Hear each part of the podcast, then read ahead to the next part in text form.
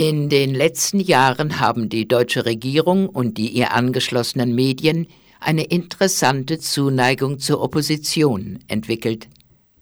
Natürlich nicht zu der in Deutschland, Gott behüte, nein, zu der in fremden Ländern, wie zu den libyschen Rebellen, die mit freundlicher Unterstützung der NATO ein kaputtes Land hergestellt haben, oder zum syrischen Widerstand, in dem nicht wenige einen mittelalterlichen Gottesstaat anstreben. Die neue Lieblingsopposition mischt gerade die Ukraine auf, weil, so wird in den Medien berichtet, das ukrainische Volk unbedingt in die EU will und die aktuelle Regierung lieber Wirtschaftshilfe aus Russland annimmt. Das Letztere geht natürlich gar nicht. Hatte man doch die Ukraine als künftigen Markt und auch geostrategisch schon fest zum EU-Block gerechnet. Und weil das so ist, stört es auch weder Medien noch Regierung sonderlich, dass die tapferen ukrainischen Rebellen Polizisten abfackeln und mit Stahlstangen und Molotow-Cocktails unterwegs sind. Genauso wenig ist die neue Liebe dadurch belastet, dass man den Hitlergruß auf den ukrainischen Barrikaden sieht, dass eine der drei verbündeten Oppositionsparteien vom jüdischen Weltkongress als richtig antisemitisch eingestuft wird und Tausende ihrer Anhänger mit schwarz-roten Fahnen des Nazi-Kollaborateurs Stefan Bandera durch die Gegend laufen.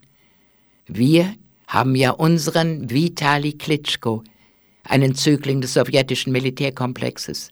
Sein Vater war Offizier in der Roten Armee, der Großvater im sowjetischen Geheimdienst NKWD und Vitali boxte für den Armeesportclub CSK.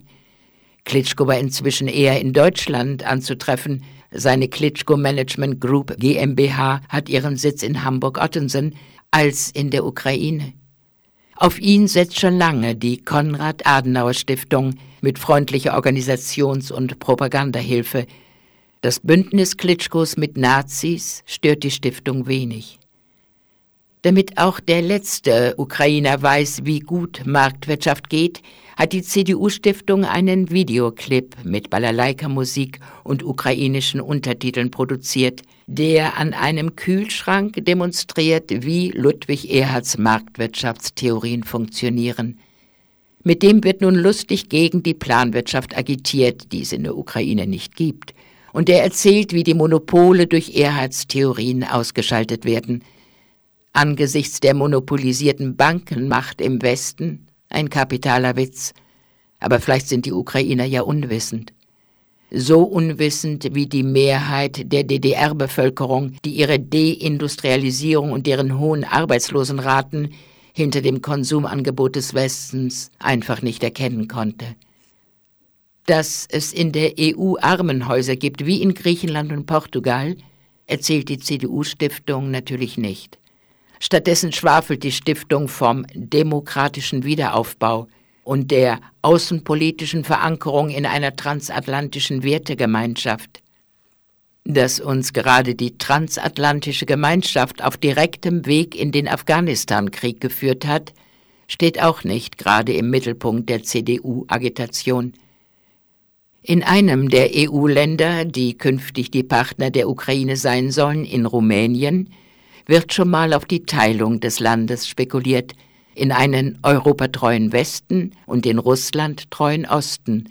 Zugleich meldet die größte Zeitung Rumäniens, Adevărul, die dem Ölmagnaten Dino Patriciu gehört, territoriale Ansprüche auf angeblich rumänische Gebiete in der Ukraine an und erwägt eine militärische Intervention.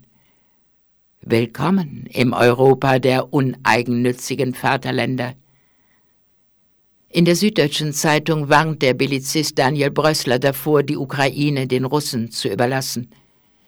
Im Deutschlandradio wird vor der tödlichen Umarmung der Ukraine durch Russland gewarnt.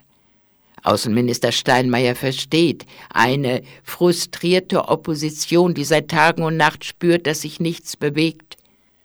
Das Öl, das aus dem Westen in den beginnenden ukrainischen Bürgerkrieg gekippt wird, erinnert fatal an die Kriegsbegleitungstöne zu anderen Bürgerkriegen. Eines ist sicher.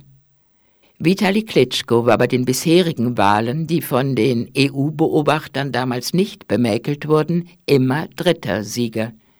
Vielleicht klappt es ja jetzt, wenn nur lange genug mit dem Kühlschrank Ludwig Erhards auf die Ukraine eingedroschen wird.